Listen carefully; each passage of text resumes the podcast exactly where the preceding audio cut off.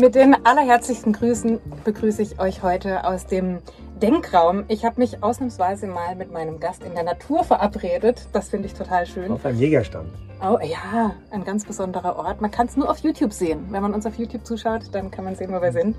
Und während ich den Wald und die Natur, ähm, ich sag mal, an motivierten Tagen mit einem Workout verbinde, eher mit einem Picknick, ist mein heutiger Gast in der Natur und vor allem in den Bergen zu Hause. Ich habe heute einen der besten Speedbergsteiger der Welt zu Gast. Er ist auf den höchsten Bergen der Welt unterwegs, bezwingt 8000er in Rekordzeiten und legt Distanzen und Höhenmeter zurück. Da bleibt also mir persönlich nur das Staunen. Und diese persönliche Erfahrung, diese Leidenschaft für den Bergsport, die bettet er auch in seinen beruflichen Kontext ein. Seit über 20 Jahren ist er bei Dynafit, ein Sportausrüstungshersteller, ist dort internationaler Geschäftsführer. Und diese Kombination macht ihn als Redner auch besonders beliebt. Er spricht genau über dieses Zusammenspiel, über die mentale und über die sportlichen Komponenten seiner Expedition aller Art. Der Fokus bezeichnet ihn als Deutschlands sportlichsten Manager. Ich finde das durchaus zutreffend. Ja, ja. Herzlich willkommen, Benedikt Böhm. Bene, du besteigst 8000 Meter hohe Berge, nicht nur ohne Sauerstoff und ohne Fremdhilfe, sondern auch noch extrem schnell im sogenannten Speed-Stil.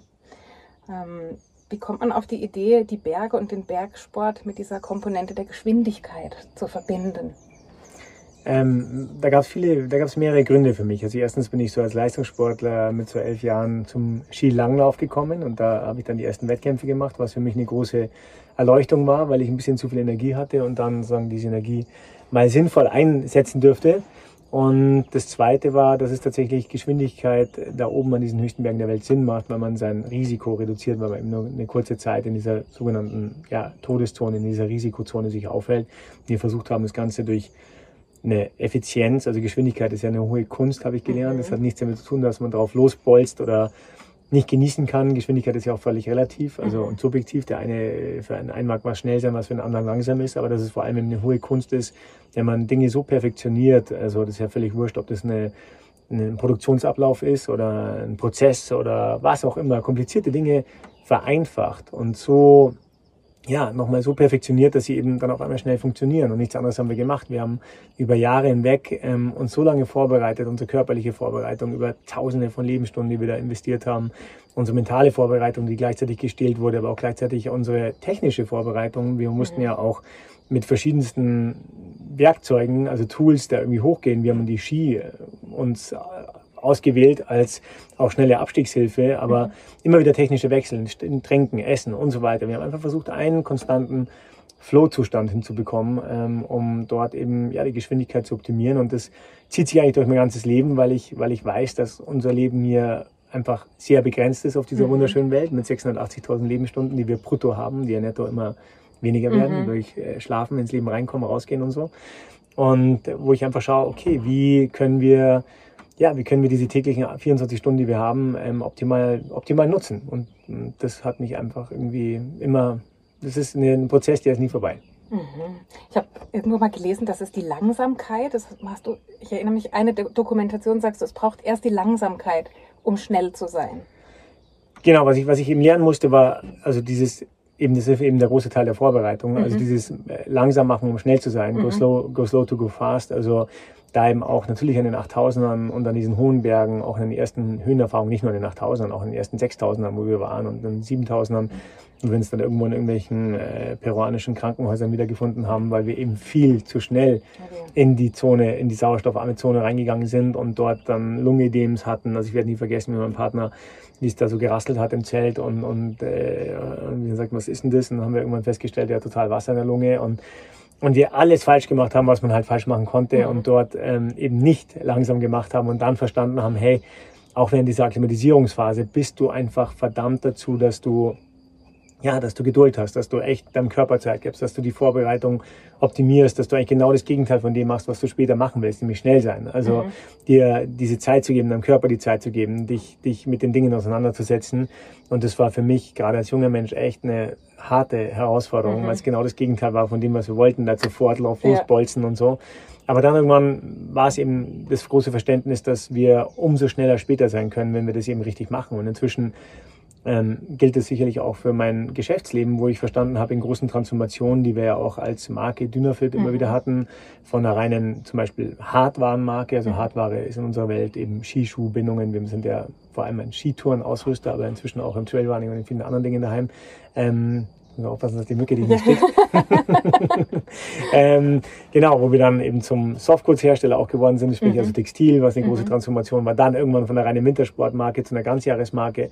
Jetzt die Nachhaltigkeitstransformation, mhm. die wir ausdrücken in einer lebenslangen Garantie für die unsere, auf unsere Produkte, die, wo wir sagen, das nachhaltigste Produkt ist das, was du hast. Also viele Transformationen, wo ich auch lernen musste, dass wir sowas gut vorbereiten müssen mhm. und dort auch langsam machen müssen, wenn wir das dann wirklich ähm, sozusagen ausrollen wollen und äh, da auch dann schnell sein wollen und schnell vorankommen wollen. Dann lieber mhm. vorher ein bisschen mehr Zeit investieren, als hinten ständig korrigieren zu müssen.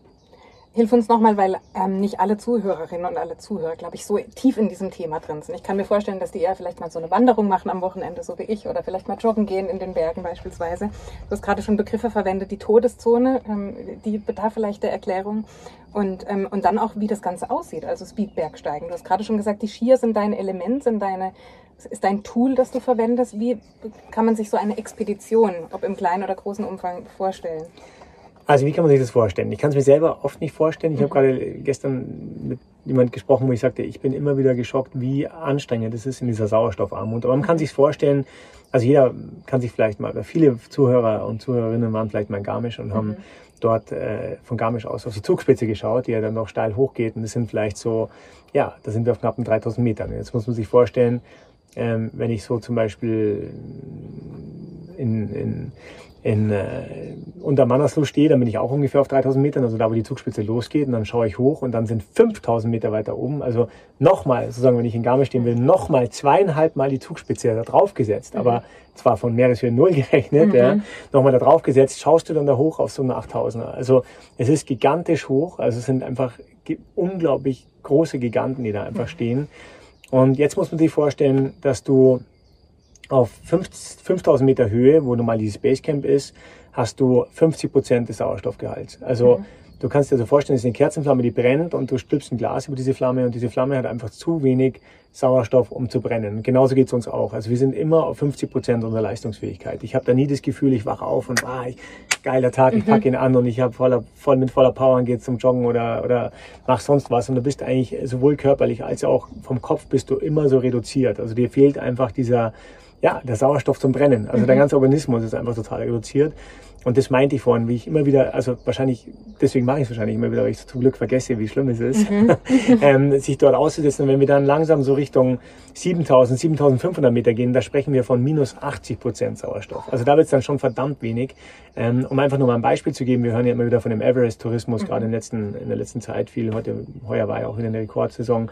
Es waren ungefähr 11.000 Menschen auf dem Everest. Es waren gerade mal 370 Menschen auf Mount Everest ohne künstlichen Sauerstoff. Also Aha. von 8 Milliarden Menschen, die wir haben, waren gerade mal also nicht jeder hat es natürlich probiert, aber nur zur Relation, es waren einfach mal ja, knappe 400 Menschen aus eigener Kraft auf Mount Everest. Wir machen das ja auch ohne künstlichen Sauerstoff, also mhm. ohne Fremdhilfe, ohne Sherpa, aus eigener Kraft, äh, mit eigenen Entscheidungen. Ähm, also wie man es halt macht als echter mhm. Bergsteiger. Und ähm, ja, und wir hatten uns darauf spezialisiert. Ähm, das war praktisch unser Fokus, äh, der in meinem Leben übrigens auch eine große Rolle gespielt hat. Mhm. Also auf was konzentrieren wir uns?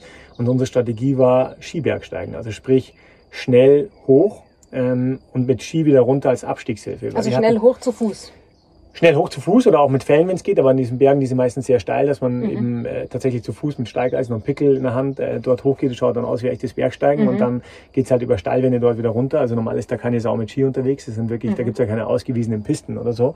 Da muss man dann schon wieder äh, runter und im Vergleich, normalerweise macht man solche, ja, solche 7.000, 8.000er über sogenannte Lagerketten. Das heißt, du hast da unten im Basecamp, wenn du mal akklimatisiert bist, dann geht's da hoch über Lager 1, Lager 2, Lager 3.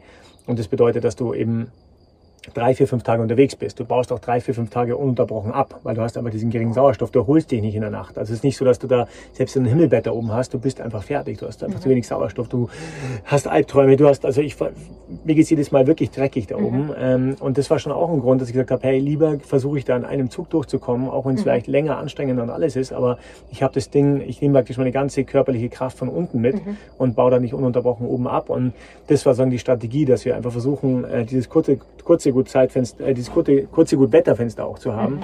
und eben nur eine kurze Zeit da oben zu sein. Und so haben wir versucht, uns darauf ähm, zu spezialisieren, schnell raus, schnell rein und äh, genau, und das war's. Und diese Todeszone, von der du gesprochen hast, die beginnt ab einer bestimmten äh, die beginnt Meter ab, oder ist das eine bestimmte Qualität, die eine bestimmte Zone hat, damit sie Todeszone mein, heißt?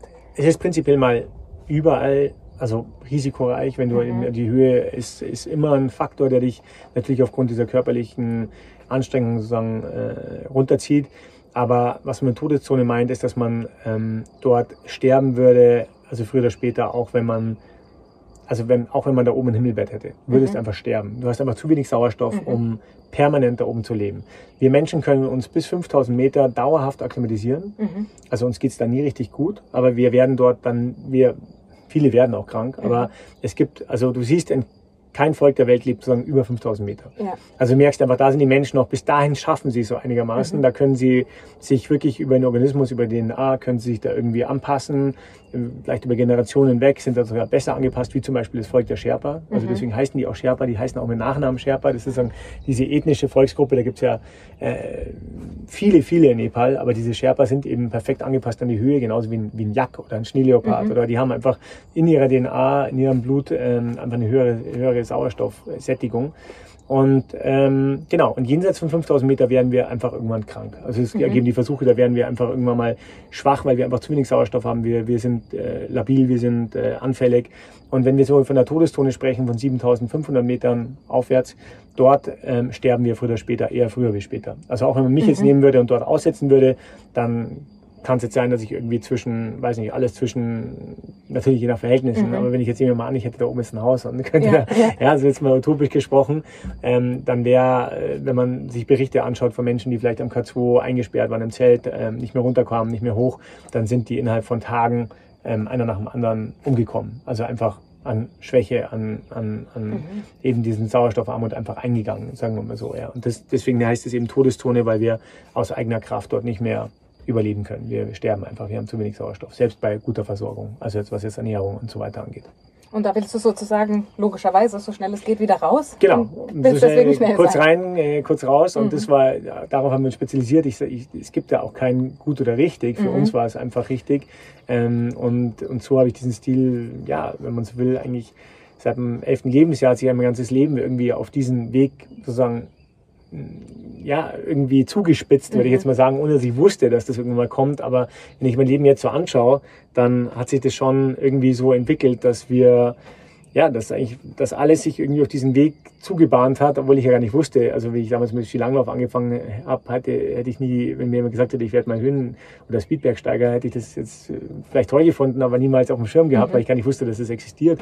Aber ich war dann einfach so fasziniert, die Loipe zu verlassen. Mhm. Also du hast ja als Langläufer, was ein toller Sport ist, ein toller Grundlagensport, also für Ausdauer, Kraftausdauer und habe da wahnsinnig viel in die Wiege gelegt bekommen und, und einfach das Training und dieses ähm, an die Grenzen kommen und, und, und zielgenau sich vorzubereiten und so. Aber irgendwann kam so diese, diese Erleuchtung für mich, ich muss es wirklich so sagen, es war echt eine Erleuchtung, die Loipe zu verlassen und zu sagen, weil ich immer die, dieses Abenteuer geliebt habe in der Natur und, und ähm, und sozusagen die, die, ein, ja, die Grenzen zu verlassen der Loipe und sozusagen rauszugehen und dort ähm, das Skibergsteigen, wo du auch noch dann die Komponente hattest, dieses, dieser Belohnung. Also ich mhm. liebe einfach das Skifahren. Mhm. Ich liebe es, sich das selber zu arbeiten, die Belohnung aus eigener Kraft irgendwo hochzukommen und dann abzufahren. Mhm.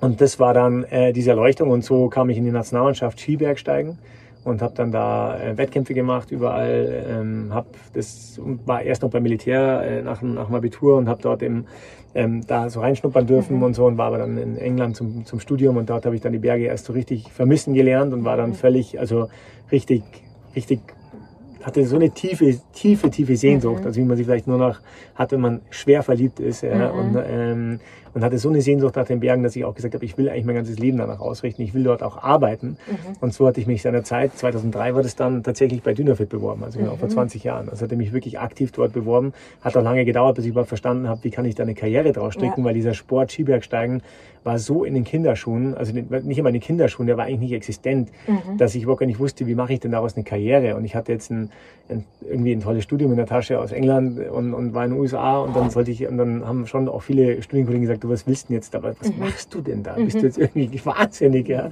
ja. Und, ähm, aber dennoch, ich habe so dafür gebrannt und, mhm. und so hat sich das eigentlich dann einfach aus dieser Leidenschaft heraus entwickelt und, und war genau die richtige Entscheidung und ich hatte da eine tolle Möglichkeit als junger Mensch eben äh, damals bei Dynafit anzufangen. Die Firma wurde gerade gekauft von der Oberalp-Gruppe. Dahinter steht die, die Familie Oberrauch und dort hat äh, ja der Heiner Oberrauch, das ist dann der heute auch noch der Präsident der Firma, hatte mich da immer äh, mit gefördert und, mhm. und gefordert und mich da ähm, eben sich mich, mir auch angenommen und ich durfte mhm. dann eben ja immer immer höher steigen und irgendwann die Marke auch übernehmen und also übernehmen als Geschäftsführer mhm. und äh, genau und so genieße ich heute noch dieses Vertrauen und äh, und wir und der Weg geht weiter von einer damals sehr mhm. kleinen Marke zu ja inzwischen schon äh, sagen wir mal glaube ich mal der Benchmark in der in, zumindest in der Skitourenindustrie. Mhm. Und da, so stelle ich mir das vor, hast du dann auch weiter, ich sag mal, experimentieren können an der Ausstattung und deine ganze Erfahrung damit reinbringen können. Ähm, vorher fiel der Begriff äh, Leichtigkeit oder zumindest habe ich ihn schon im Zusammenhang mit der Geschwindigkeit gehört. Und da finde ich spannend, weil ich gelesen habe, es, du hast sechs Kilo teilweise dann nur dabei, um so einen Riesenberg zu besteigen. Ähm, inwiefern spielt das Equipment und die Ausstattung da eine Rolle und wie vielleicht arbeitet ihr da auch regelmäßig daran, dass das einfach noch perfektioniert, um es mit deinen Worten zu sagen, immer besser wird? Ja, das ist unser großer, unser großer Motor, unsere große Besessenheit. Also mhm. Besessenheit ist ja oft negativ ja. belegt, aber Besessenheit kommt einmal von Passion und die Passion mhm. wird vielleicht zur Obsession und mhm. es muss nicht unbedingt negativ sein, es kann auch was Positives sein, wenn man für was so brennt, dass man mhm. auch ähm, diese Leidenschaft, da steckt ja auch das Wort Leiden und Schaffen drin, ähm, dass man dafür eben bereit ist, äh, ja, überproportional viel einzusetzen. Und das Wort Leichtigkeit, ich will es mal philosophisch äh, mhm. sagen, anpacken. Das Wort Leichtigkeit ist gerade im Deutschen so ein wunderschönes Wort, weil es weil es ja nicht nur impliziert, dass wir das Gewicht reduzieren, sondern es mhm. impliziert mhm. auch, dass wir Komplexität rausnehmen. Und mhm. unser Leben ist per se komplex. Also mhm. wir machen es ja selber komplex. Ja. Wir haben ähm, unglaublich viele digitale Einflüsse. Wir haben, wir besitzen als Menschen zwischen 25 und 30.000 Produkten, zwischen 25 und 30.000 Produkten, jeder Mitteleuropäer. Also ähm, wir haben 680.000 Lebensstunden brutto. Wir haben irgendwie dann alle diese Dinge zu verwalten und am Ende geht es eben darum, ja, was, was, was ist denn wirklich aus diesem ganzen Wald, den wir da vor mhm. uns haben, an Dingen, die wir machen könnten, an Wegen, die wir gehen könnten? Ich meine, toll auf der einen Seite, dass wir so viele Möglichkeiten haben, ganz anders wie unsere Eltern oder Großeltern, mhm. die, hierher, die irgendwie gar keine Möglichkeiten ja. hatten und auch sicher nicht die Produkte. Also wenn ich meinen Vater denke, der 96 Jahre alt geworden, äh, der kam hier an und hatte genau gar nichts. Der kam aus der Kriegsgefangenschaft ja. an als, als junger Kerl, also nicht einmal 18 und äh, kam hier an, der hatte kein einziges, also hatte nichts, vielleicht eine kleine Tasche, die er irgendwie mhm. noch nehmen konnte. Er hatte nicht einmal irgendwie noch Verwandte, seine Mama, die irgendwo war. Also da sieht man schon den krassen Unterschied. Mhm.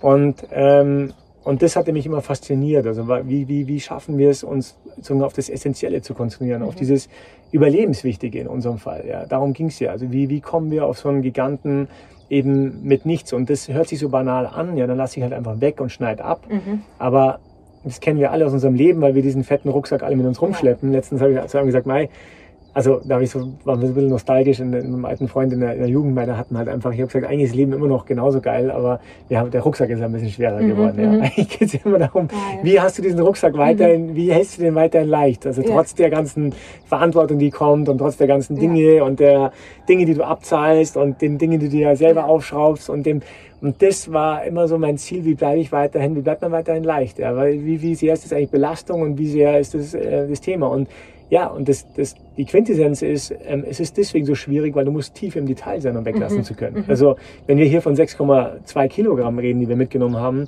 dann ist es wahrscheinlich eine absolute ein absolutes Rekordgewicht. Also 6, mhm. Sie gehen also auch mal an die Zuhörerinnen und Zuhörer. Mhm. Jeder soll mal das auf die Waage legen, mit ja. dem man täglich aus dem Haus geht. Und das bedeutete, dass wir jeden Schnürsenkel abgeschnitten haben. Jedes Gramm, Gramm für Gramm für Gramm, die letzten Freaks.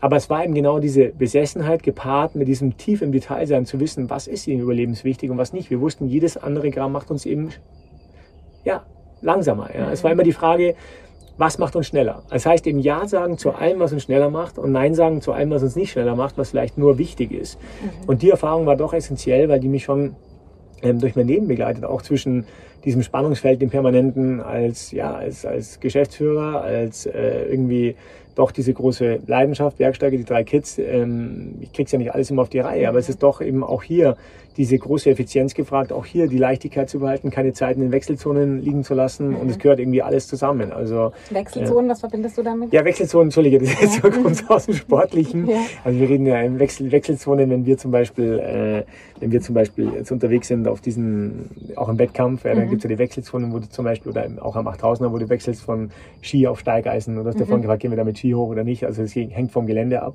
Manchmal brauchen wir völlig andere Tools und dann müssen wir das anziehen oder das und das ausziehen oder Wechselzonen, wenn du trinkst oder isst oder wenn du was mhm. auch immer machst.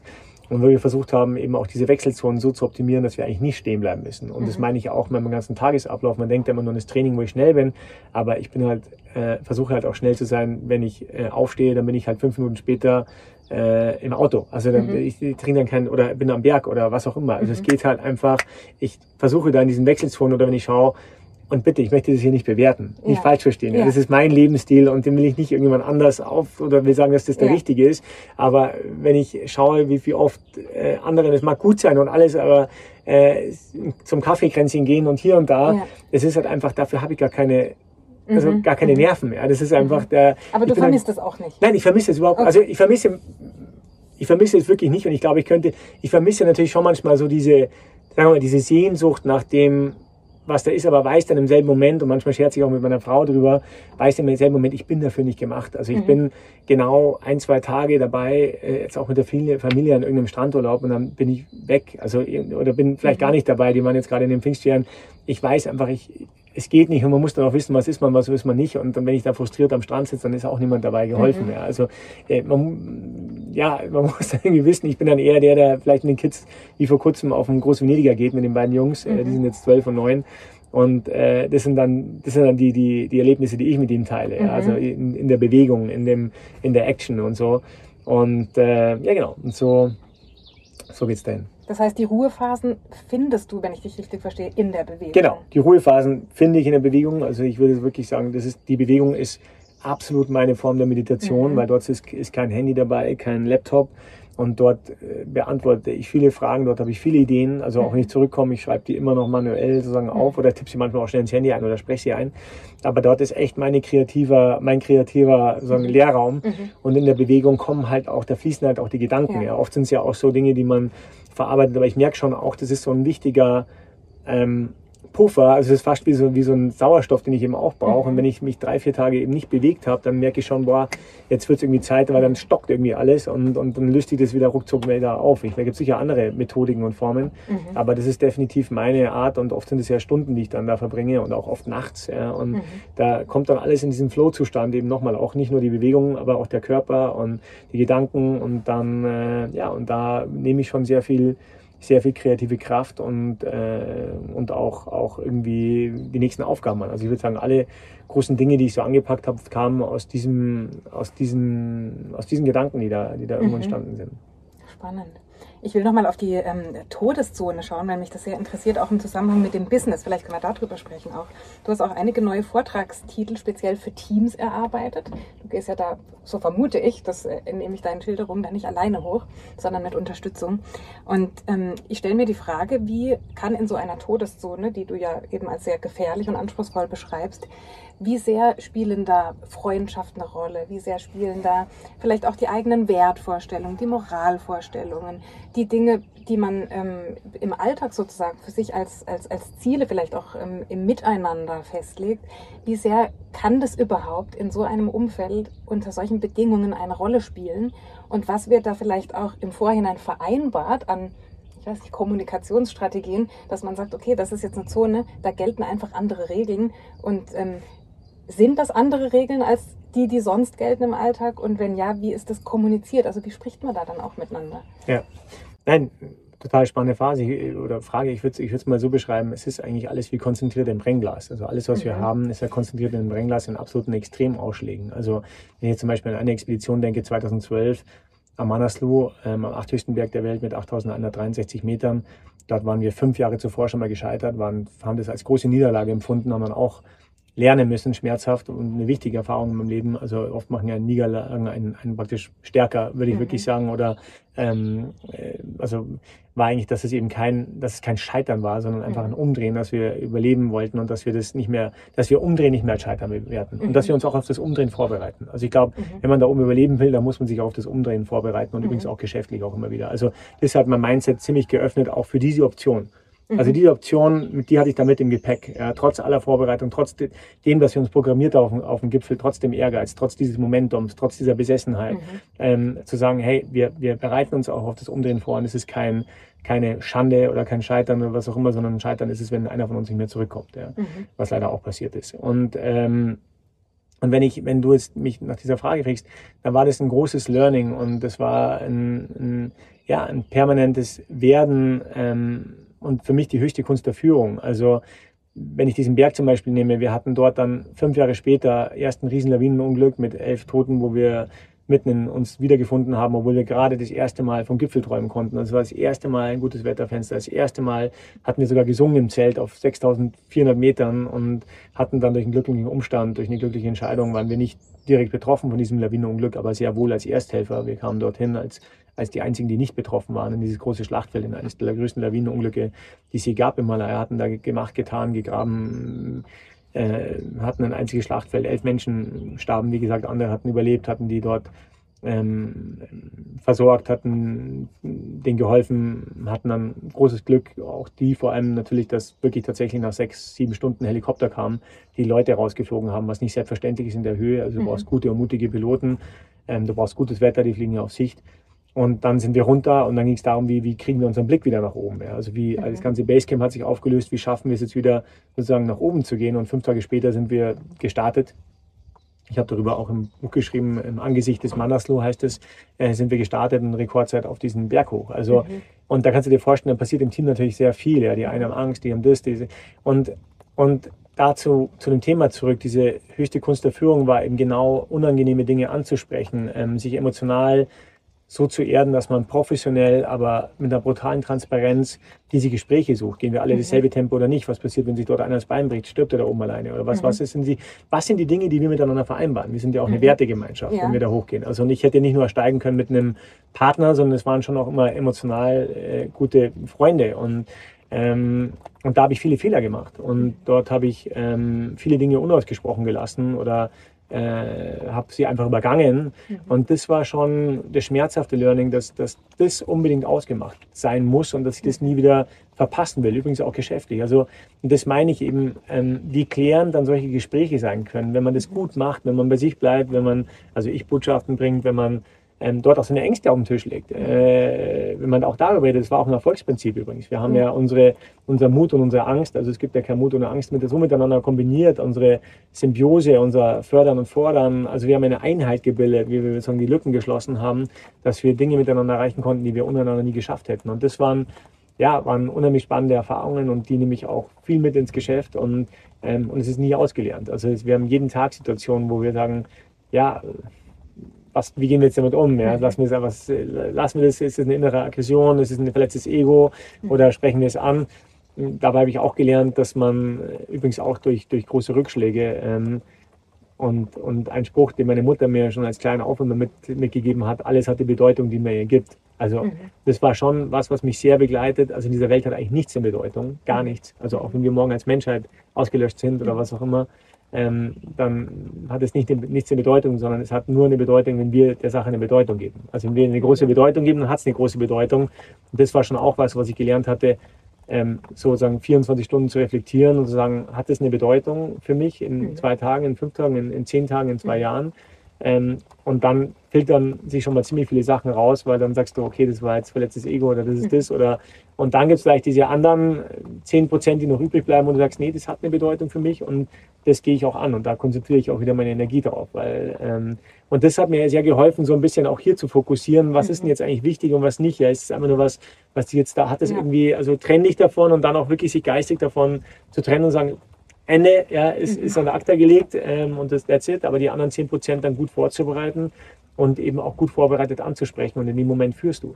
Also in dem mhm. Moment, wo du Dinge dann, und das heißt nicht nur übrigens zu den Mitarbeitern, das heißt auch nach oben, Ja. nach links, nach rechts, ist zu Mhm. deiner Partnerin, zu deinem Partner, zu wem auch immer. Ähm, und ich habe damit nur gute Erfahrungen gemacht, oft waren die Leute sogar geschockt, also im positiven Sinne, Mhm. wow, was ist denn das jetzt?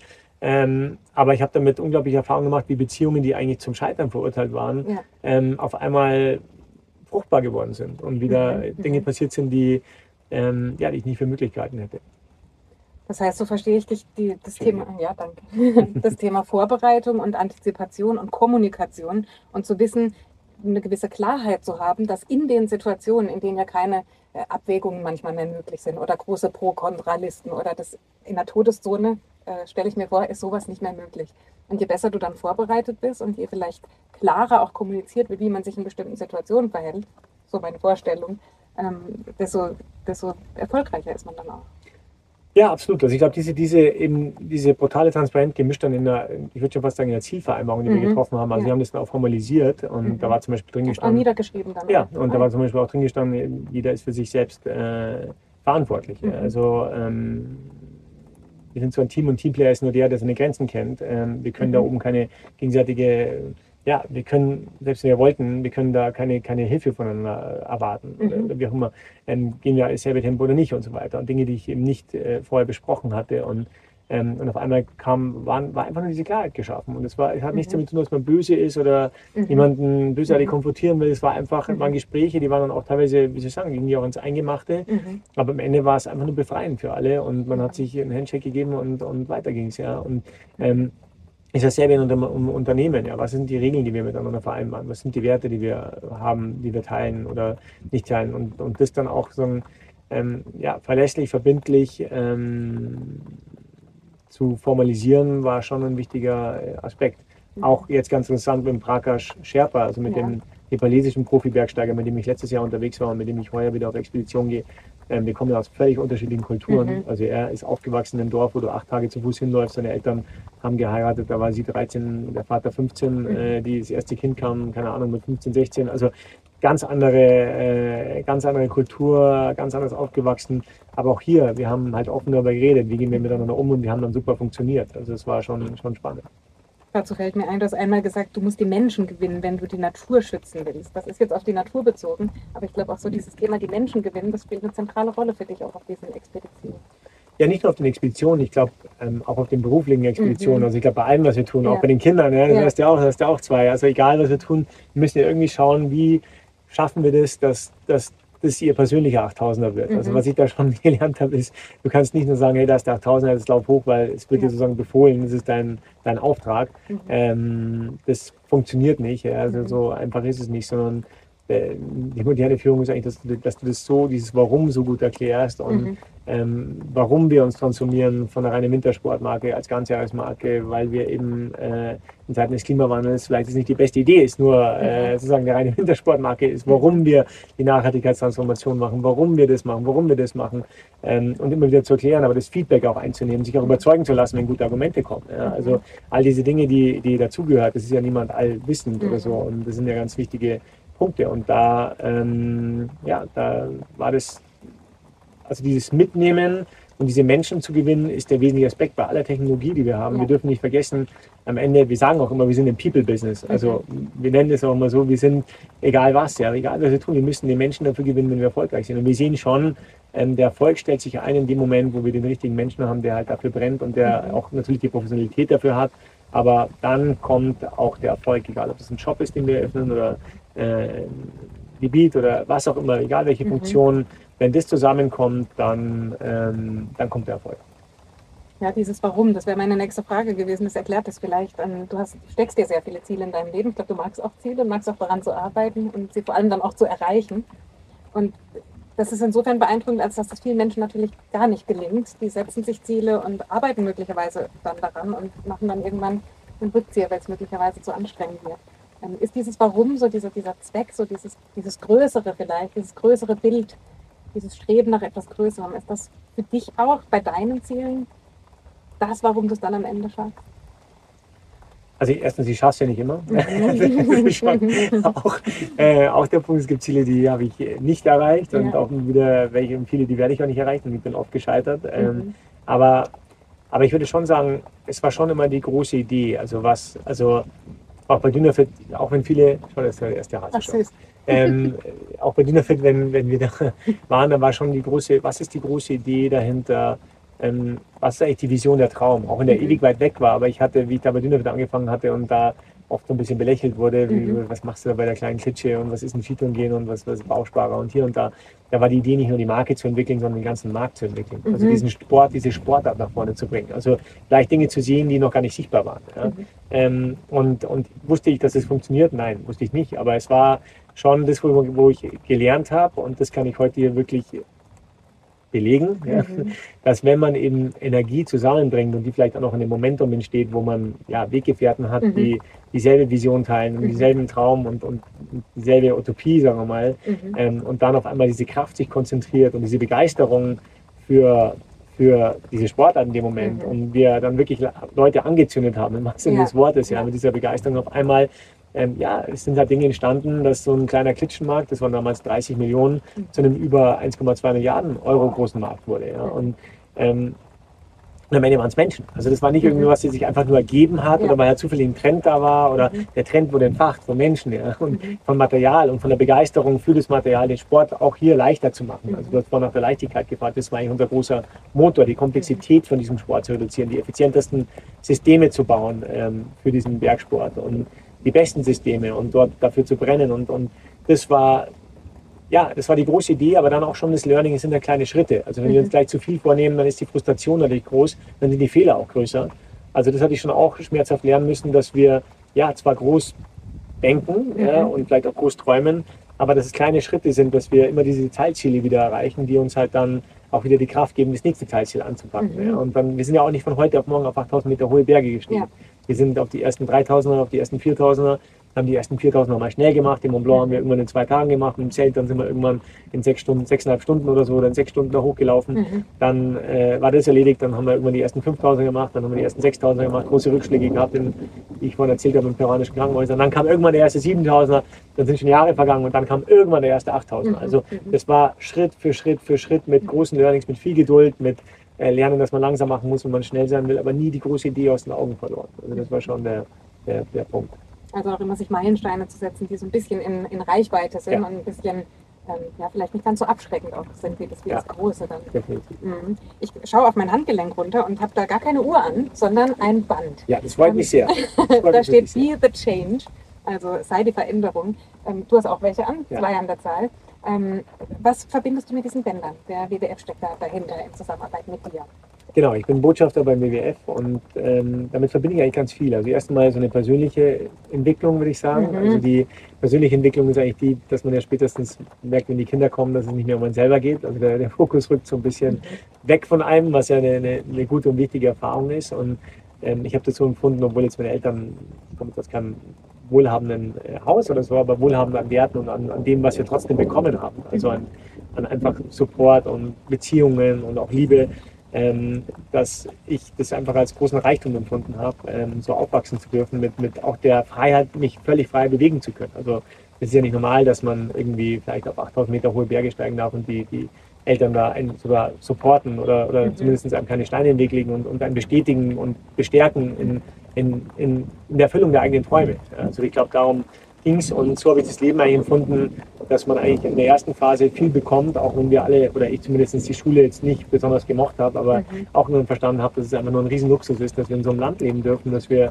all die Möglichkeiten haben und dann irgendwann das Verständnis, dass es jetzt auch ums Zurückgeben geht und insofern war das irgendwann mal das Thema, ähm, was kann ich jetzt zurückgeben und, und, und von der Zeit, die mir verbleibt, sozusagen ähm, wieder in den Kreislauf mhm. einspeisen. Mhm. ähm, nicht nur jetzt mit den Kids, aber auch, auch größer zu denken. Und natürlich habe ich den Klimawandel sozusagen über all die Jahre einfach massiv gesehen. Also das Problem ist ja, wir sehen ja die Dinge nicht. Ja. Wir sind ja wirklich wie dieser Frosch, der, wo sich halt das Wasser so langsam zu kochen anfängt.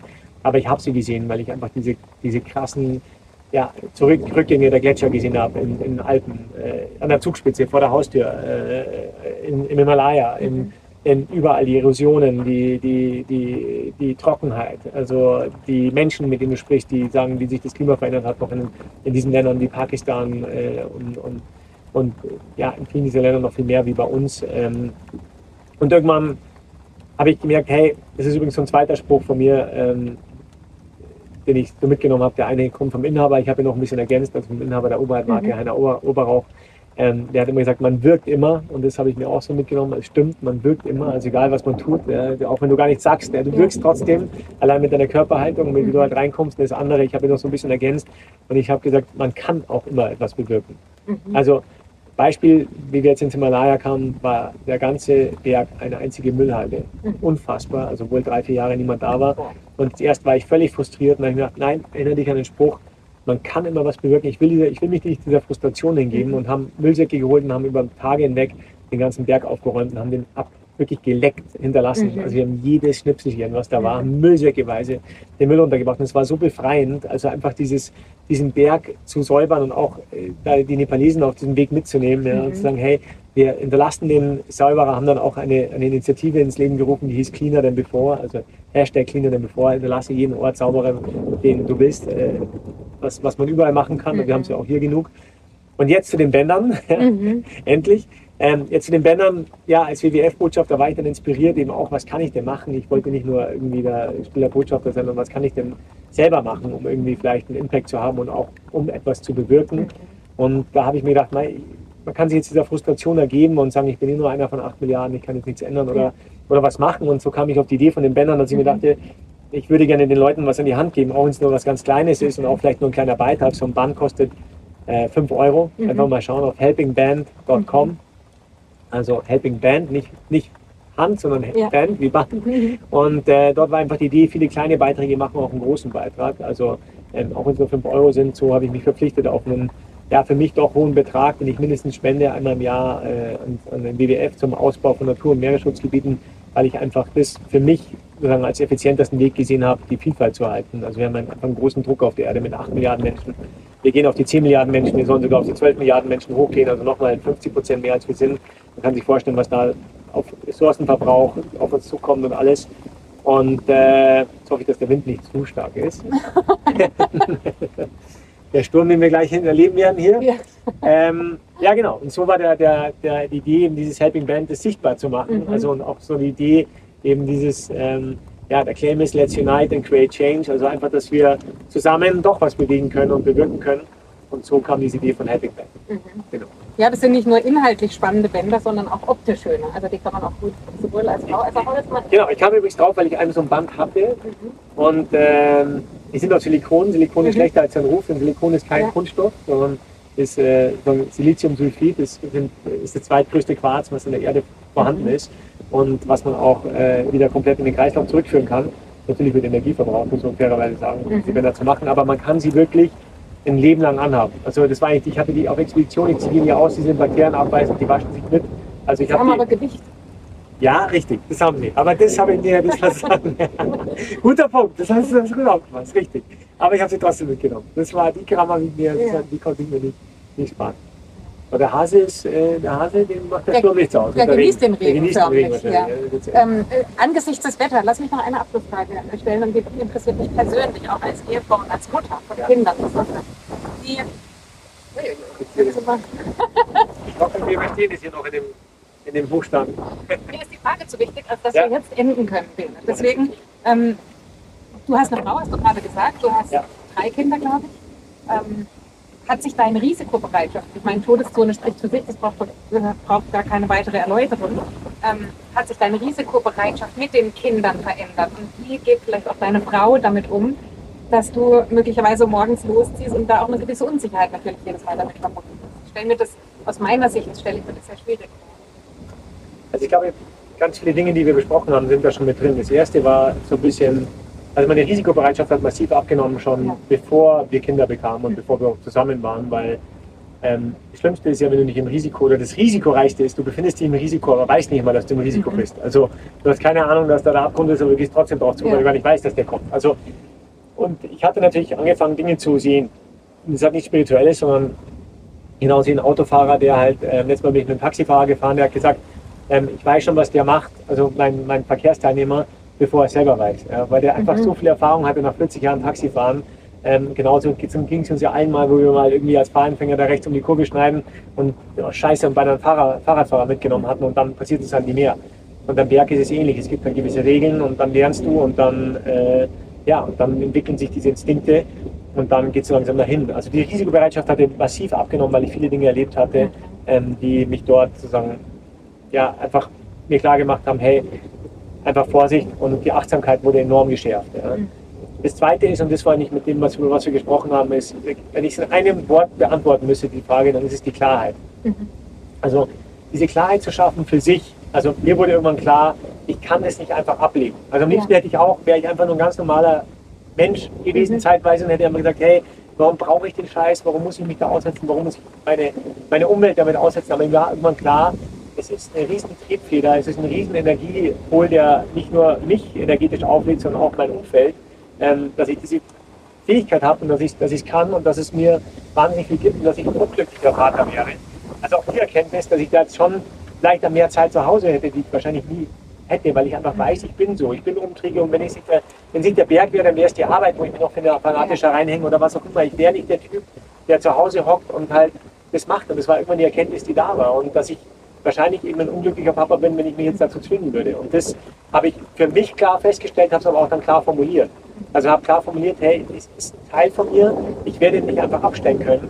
Es ist auch ein großes Glück von mir. Und ähm, das war vielleicht auch die Klarheit, dass wir, und das, damit will ich abschließen, ja, äh, die Klarheit, dass wir füreinander glücklich sind. Also ich glaube, das war so in der Beziehung für uns ganz wichtig, dass wir echt gesagt haben, hey, jeder ist für sein Glück verantwortlich. Wenn wir zusammen noch mehr Glück haben, super, aber in der Beziehung, in der Partnerschaft ähm, ist uns wichtig, dass wir jeder, also jeder sein Glück findet und das ist dann unsere Hauptverantwortung und der Rest, der fügt sich dann. Ja. Das war so ein ganz wichtiger, ein ganz wichtiger Punkt.